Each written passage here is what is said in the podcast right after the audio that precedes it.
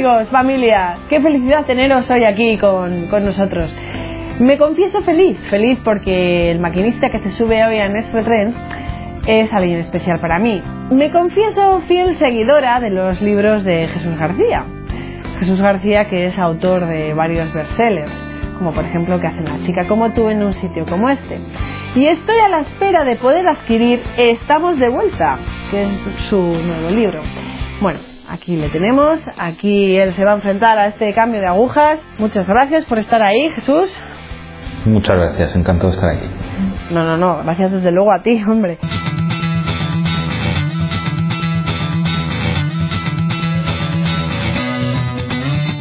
Bueno, pues como decía, Jesús es escritor especializado en determinados temas que a todos nosotros nos unen.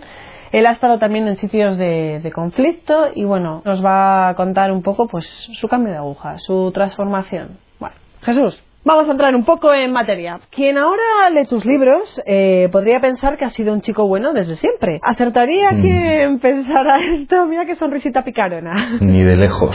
No, no, no. De hecho, durante bastante tiempo a mí ese estereotipo me daba bastante alergia.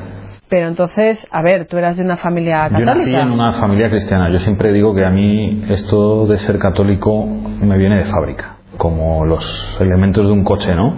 Eh, tú naces en España en el año 1977, entonces eres católico, te bautizan, vas a un colegio católico, posiblemente de curas, no fue mi caso, pero era un colegio católico. Haces la primera comunión, todo el mundo hace la primera comunión, eh, en fin. Los problemas vienen un poquito después, cuando te haces un poquito más mayor, empiezas a recibir flujos de información que no son los que habían sido hasta ese momento, que eran tus padres y tus hermanos y el colegio, y empiezas a contrastar, ¿no? Entonces la, la competencia en aquellos tiempos era muy dura, claro, era muy dura. Por un lado, porque el mundo te ofrece, eh, es un descubrimiento, ¿no? Cuando te asomas a la adolescencia, pues el mundo es como, como, como un mar por conquistar, ¿no? Y por otro lado también, eh, porque la, los modelos que yo tenía en mi vida, siendo gente buena, siendo gente honesta, pero en lo que a la fe se refiere, yo creo que era una fe costumbrista. No digo que no fuese auténtica, sino que ellos habían aprendido a vivirla así. Y en los tiempos en los que yo ya crecí, eh, la fe requeriría, requería mucha autenticidad, que era lo, lo que reclamaban esos, esos momentos, no para la iglesia, sino para uno mismo. Tenías que tomar una decisión, ¿me lo creo o no me lo creo? Yo nunca dejé de creer en Dios, pero la iglesia no me decía nada. La iglesia me aburría, la iglesia me parecía un sitio en el que se perdía el tiempo, un lugar para fracasados, para aburridos, para señoras mayores, para gente que no tenía otra cosa que hacer, ¿no? Y yo tenía muchas cosas que hacer. Y de hecho, pues era lo que, lo que vivía, hacer un montón de cosas, ¿no? Viví una, eh, pues lo que va de la adolescencia a la juventud muy, de una manera muy intensa, muy divertida, muy divertida para lo que te ofrece el mundo. Yo, yo sigo diciendo que fue divertido, pero fue una diversión sin alegría y sin felicidad. Vale, ¿cuáles crees que serían los puntos claves que te apartaron de Dios? Hubo un momento cuando yo tenía 12 años, eh, como digo, te vas haciendo preguntas. Cuando yo tenía 12 años, en clase de religión en el colegio, un colegio católico, el profesor estaba explicando algo sobre la resurrección de Cristo. Entonces a mí me llamó la atención que estaba contando esa historia, pues igual que el profesor de matemáticas explicaba las raíces cuadradas, ¿no? No digo que una cosa no sea tan mm, menos importante que la otra, pero sí que hay una diferencia, ¿no? Entonces yo me acuerdo que yo pensé, yo, yo- yo tengo el recuerdo claro de mí mismo pensando, si este señor se creyese lo que está contando, no lo contaría así. No puede ser, ¿no? Porque esta historia es tan grande que si te la crees, otra cosa es que sea verdad o no, pero si tú te la crees, no la puedes contar así, ¿no? Y este señor, como digo, pues a lo mejor había dormido mal ese día o tenía un mal día, que todos lo tenemos, ¿no? Pero yo me acuerdo que, me- esa, esa inquietud hizo mucha mella. Pensé que era una postura, ¿no? Pero sin autenticidad. Eh, yo no estoy diciendo que esa persona, ese profesor o la gente con la que vivía no tuviese esa autenticidad. Lo que estoy diciendo es que para un chaval de 12 años, en los años finales de los 80 y los 90, necesitaba otro modelo, otro reflejo de Cristo, ¿no? Como digo, yo siempre tuve creencia de Dios, pero yo creo que, que, no en Jesucristo y mucho menos en la iglesia. Claro. La iglesia sí, bueno, había gente buena, que me parecía, por los misioneros siempre han tenido muy buena prensa, ¿no? Gente entregada, gente buena, pero había maneras mejores de ayudar a la humanidad y de hacer cosas buenas que, que, no estar en la iglesia, que para mí en muchas ocasiones era una pérdida de tiempo. Por ejemplo, las monjas de clausura. Yo la tiene gracia, ¿no? Que, que, luego hice un libro que, era de monjas, ¿no? Pero en ese libro lo cuento. Yo la primera vez que entro en un convento de clausura es con 20 años, eh, porque fui a descargar un camión de muebles con uno de mis hermanos. Y estando allí tuve un momento de, de, de conversación con una monja mayor y yo le pregunté cuánto tiempo llevaba allí y me dijo que 35 años. Yo tenía 20. Entonces, claro, cuando te dicen 35, cuando tú tienes 20, es más de una vida, ¿no? Y me acuerdo que yo pensé, qué pérdida de tiempo. O sea, esta señora está loca. Esta señora eh, está aquí porque no tiene nada que hacer, es una fracasada, al fin y al cabo, ¿no? Y yo le, le llegué a decir, pero esto es una locura, ¿no? Y ella me dijo, no. Dice, tú no sabes qué bien se está aquí con Dios. Bueno, yo no hablábamos otro idioma, claro, no, no entendía lo que esta señora estaba viviendo, pero sí que es verdad que yo supe reconocer en ella que había una paz y una felicidad, que había una autenticidad de algo que yo por aquel entonces no envidiaba en absoluto, ¿no? Pero sí que empiezas a hacer un, proceso de conocimiento de realidades que a ti se te escapan y que, como digo, no, no te han sabido presentar de otra manera, ¿no? Bueno, forma parte de un proceso de maduración. Jesús, ¿cómo se fragua la vuelta? ¿Cómo vuelves a la vida, a esa vida? Sí, yo empecé a vivir solo bastante joven y me fue bien.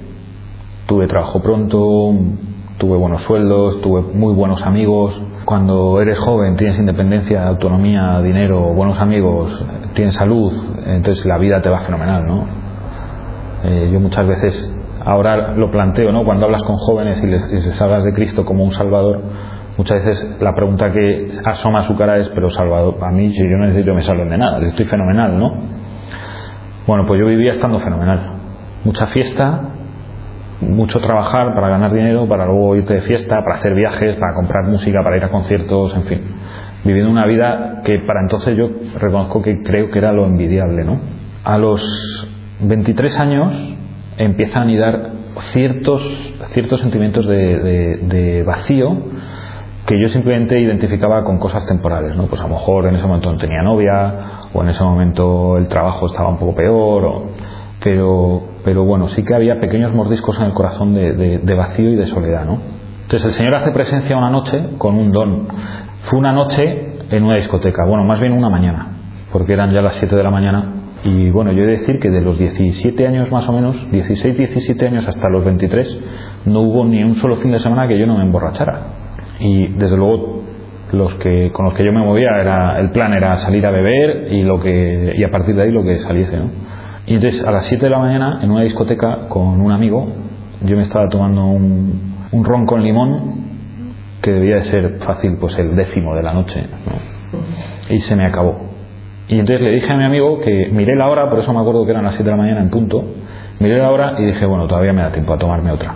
Le dije que si quería, él me dijo que no, que ya tenía suficiente, pero para mí no era suficiente y fui hacia la barra del bar. Y en ese tramo, que a lo mejor eran 5 o 6 metros de espacio, sucede algo. Yo tuve conciencia clara y nítida, en ese momento se te hace, es como que se te abre la percepción de lo que es tu vida, del vacío inmenso que era mi vida y fue una experiencia muy desagradable. Y tal y como viene, desaparece, pero claro, te deja hecho polvo. O sea, quiero decir, no. Entonces, fue tan impresionante que yo me tuve que apoyar en la barra. No era por la borrachera, que también, pero fue por la impresión que me causó el ver una oscuridad tremenda en mi, en mi corazón y en mi vida. Un vacío tremendo, una pérdida de, del sentido de la vida. Miré a mi alrededor para ver si todo seguía igual o si a alguien más le había pasado aquello y todo seguía igual. La música seguía igual, la gente seguía bailando, la gente seguía bebiendo. Y entonces, cuando me apoyé en la barra, el vaso se quedó inclinado hacia, hacia mi cara así como... O sea, era como un reto, era... Puedes hacer dos cosas. Llenar el vaso y seguir como si nada, o dejar el vaso en la barra y irte a tu casa. Y, y decidí irme a mi casa. Me fui, dejé allí a mi amigo, dejé ahí el vaso Y ¿quién me iba a decir a mí 24 horas antes que esa iba a ser la última noche de sábado que yo iba a salir de fiesta porque nunca más volvía a salir? ¿Por qué? Porque cuando llegó el fin de semana siguiente, el recuerdo de aquella experiencia tan terrible, negra, oscura, una conciencia de oscuridad en tu corazón, me, daba miedo, me, asustaba. se acercaba el fin de semana y decía, mira, yo no quiero esto para mi vida. Ya. ¿Crees que Jesucristo tuvo algo que ver en este rescate? Yo muchos años después supe que eso fue una, una gracia de Dios. además de una manera muy bonita. Le pude poner rostro y nombre y apellidos. Voy a dar un salto en el tiempo. Unos años después estaba escribiendo un libro sobre Medjugorje y le hacía una entrevista a un chico que se llama eh, Marco. Este es un chico que vive en una comunidad de rehabilitación de, de toxicómanos. Bueno, eh, él me contaba cómo ellos se recuperan de la droga a través de la oración. Y entonces hubo un momento que yo le pregunté cuál era el momento de, oración en su día a día, eh, un chico que había sido drogadicto desde los 12 años, con una vida terrible, ¿no? Y me dijo, mira, hay una noche a la semana que rompemos, partimos la noche en dos para ir a hacer adoración, que es los sábados por la noche. Y en ese momento rezamos por los jóvenes que en cualquier parte del mundo se están divirtiendo de una manera poco adecuada. Entonces, cuando a mí me contó eso, yo volví atrás en el tiempo a esa noche de la discoteca y me di cuenta, dije, yo fui rescatado por la misericordia de Dios a través de la intercesión de una persona. Recibí un don. Entonces se lo conté en ese momento, ¿no? A este, a este amigo. Y él se quedó impresionado. Y, y bueno, esa noche de la discoteca pasó. Entonces yo, digamos que más que encontrar algo, lo que hice fue descartar algo, ¿no? No encontré al Señor ahí, pero sí encontré el vacío y no me gustó nada, ¿no? Yo dije, yo no sé qué es lo que quiero para mi vida, pero sí sé qué es lo que no quiero y es lo que estaba haciendo hasta ahora. Bueno, ahí empieza una búsqueda que tú no sabes por dónde empezar, por así decirlo. La iglesia sí que estaba descartada porque, como he dicho antes, a mí la iglesia, yo ya tenía una imagen de la iglesia que no me gustaba, que no me había gustado, que eran los recuerdos de cuando era más jovencito, y empieza una búsqueda una búsqueda en la que como tú ya has descartado a la iglesia, aunque el Señor se haga el encontradizo, pues tú ya le estás descartando, ¿no? Mm. Entonces buscas de muchas maneras, yo qué sé, pues haciendo voluntariados, eh, leyendo libros de una temática que pues estaba descartada de antes, buscando ratos de meditación, aunque no sabes muy bien concretarlo en qué. Y al final yo encontré ese vacío que, que, que había en mi vida, lo encontré en una mujer. Lo encontré en una mujer y bueno, y nos enamoramos y nos casamos. Dimos ese paso, ¿no? ¿Qué edad tenías? Eh, cuando nos casamos yo tenía 25 años. Nos casamos mal, la verdad, porque tres años después nos separamos y unos cuantos años después me dijeron que no estaba casado. Pero la historia sí que pasó por ese proceso y fue, fue duro, durísimo, en, en un momento dado fue durísimo hasta el punto de que en el momento en que yo vi que, que con mis fuerzas aquella vida no salía adelante, con todas, absolutamente todas mis fuerzas, anidó en mi cabeza una idea que yo pensé que jamás podría anidar, ¿no? Que era la de la pregunta de si merece la pena vivir. Entonces, cuando te sorprendes a ti mismo en un sillón, en una casa relajado, por así decirlo, con esa idea dando vueltas en la cabeza, no, es, no es, que te asustes, pero sí que te sorprendes de decir, madre mía, ¿qué, he hecho tan mal para verme yo planteándome estas cosas y que además no me parezca extraño, por así decirlo? Lo que pasa es que en ese momento recibí otro don de Dios. Eh, yo esta experiencia la cuento cuando, se, cuando estoy teniendo esa idea en la cabeza de si el suicidio puede ser una salida. Se solapa con una experiencia yo no digo que yo viese una visión, ni que oyese una voz, ni que viese nada, porque no pasó nada de eso. Pero sí que se me vino a la cabeza una imagen.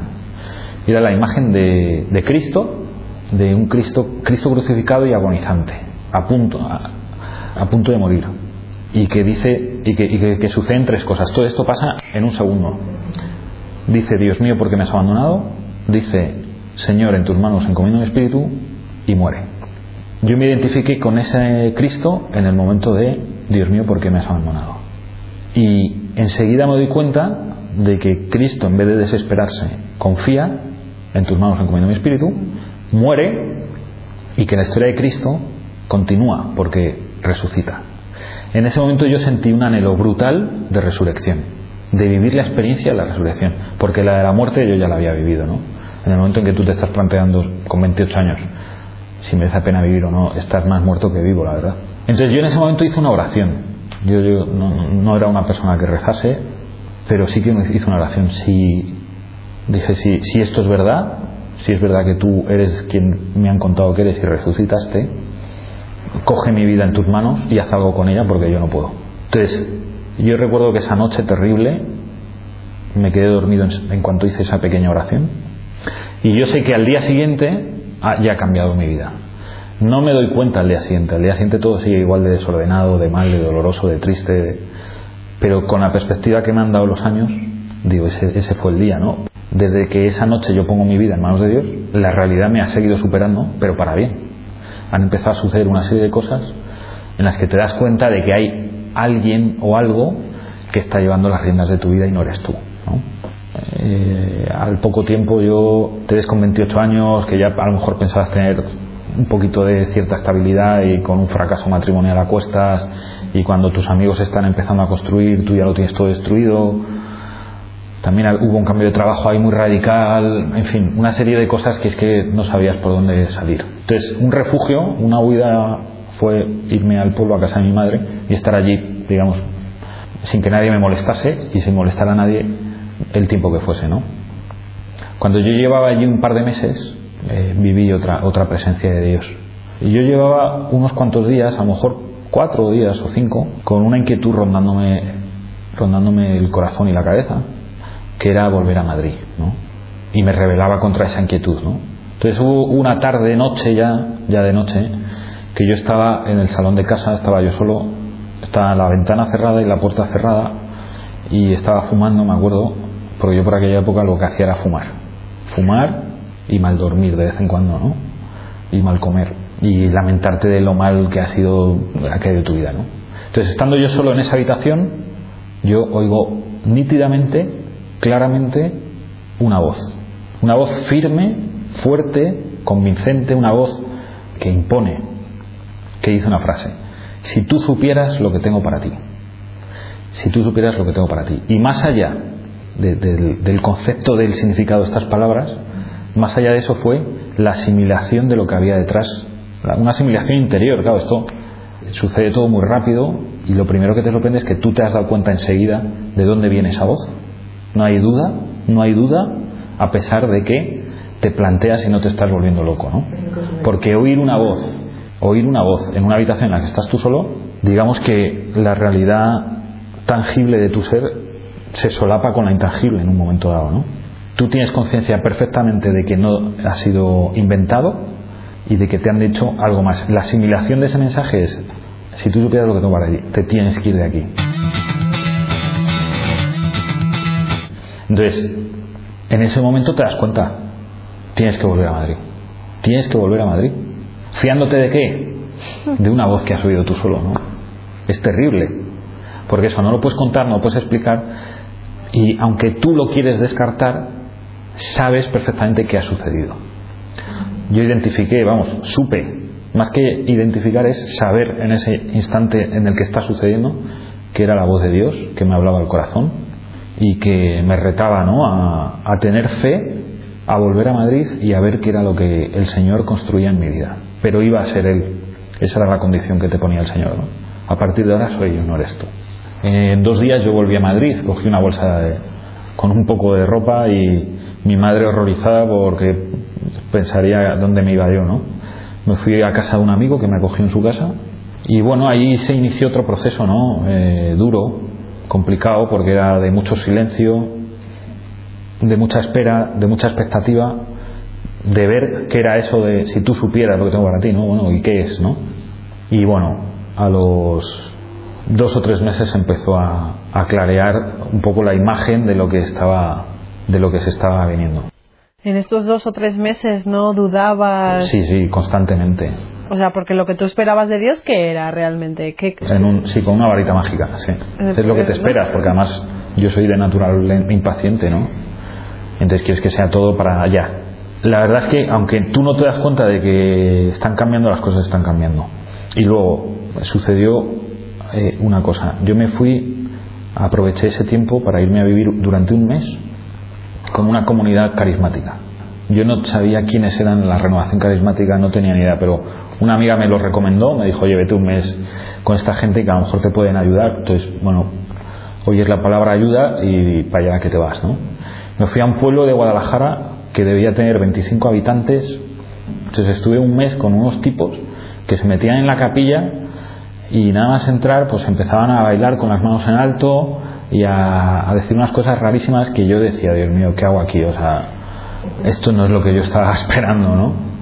Bueno, esa experiencia también fue muy bonita. Hubo un día que yo al padre Carlos le conté. A ver, ¿el padre Carlos era el sacerdote? El sacerdote de la comunidad carismática. Le conté. Le dije una frase que era, qué bonito debe ser el cielo, yo me quiero ir ya allí. Que no es otra cosa que decir de una manera muy poética, yo quiero morirme, ¿no? Y entonces el padre Carlos en ese momento, recuerdo perfectamente su mirada en llamas, que se sienta a mi lado y me dice, Jesús, ¿tú sabes que existe en la tierra un lugar en el que puedes tocar el cielo con la punta de tus dedos? Ante una afirmación semejante, pues te quedas súper sorprendido, ¿no?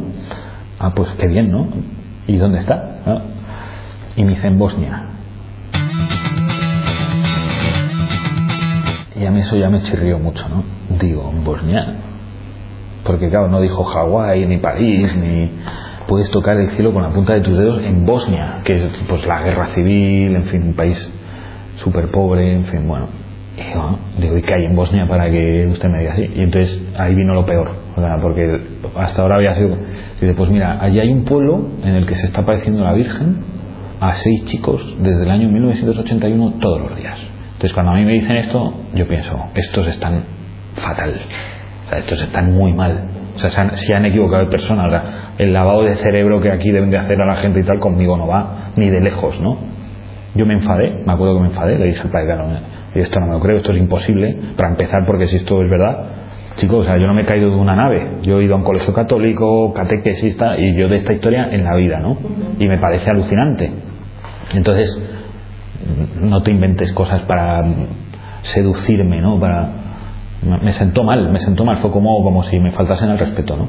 Él me dijo, bueno, dice, mira, aquí está este libro, dice, si te lo quieres leer, lo dejo aquí encima de la mesa. Era un libro que se titula El triunfo del corazón, escrito por una monja francesa que se llama Soren Manuel y cuya portada era la portada perfecta si tú escribes un libro que no quieres que se lea a nadie. Era terrible, terrible, terrible. En ese momento yo miré por la ventana de la casa, él se fue, me dejó solo en el salón y había una imagen de la Virgen en el jardín. Entonces yo sentí rabia, sentí muchísima rabia, bajé a grandes pasos, salté la tapia del jardín y me puse ahí delante y dije, tú no eres más que una estatua de piedra, tú no eres una madre, es mentira. Esto es un cuento de esta gente, o sea, no tienen otra cosa que hacer y bueno.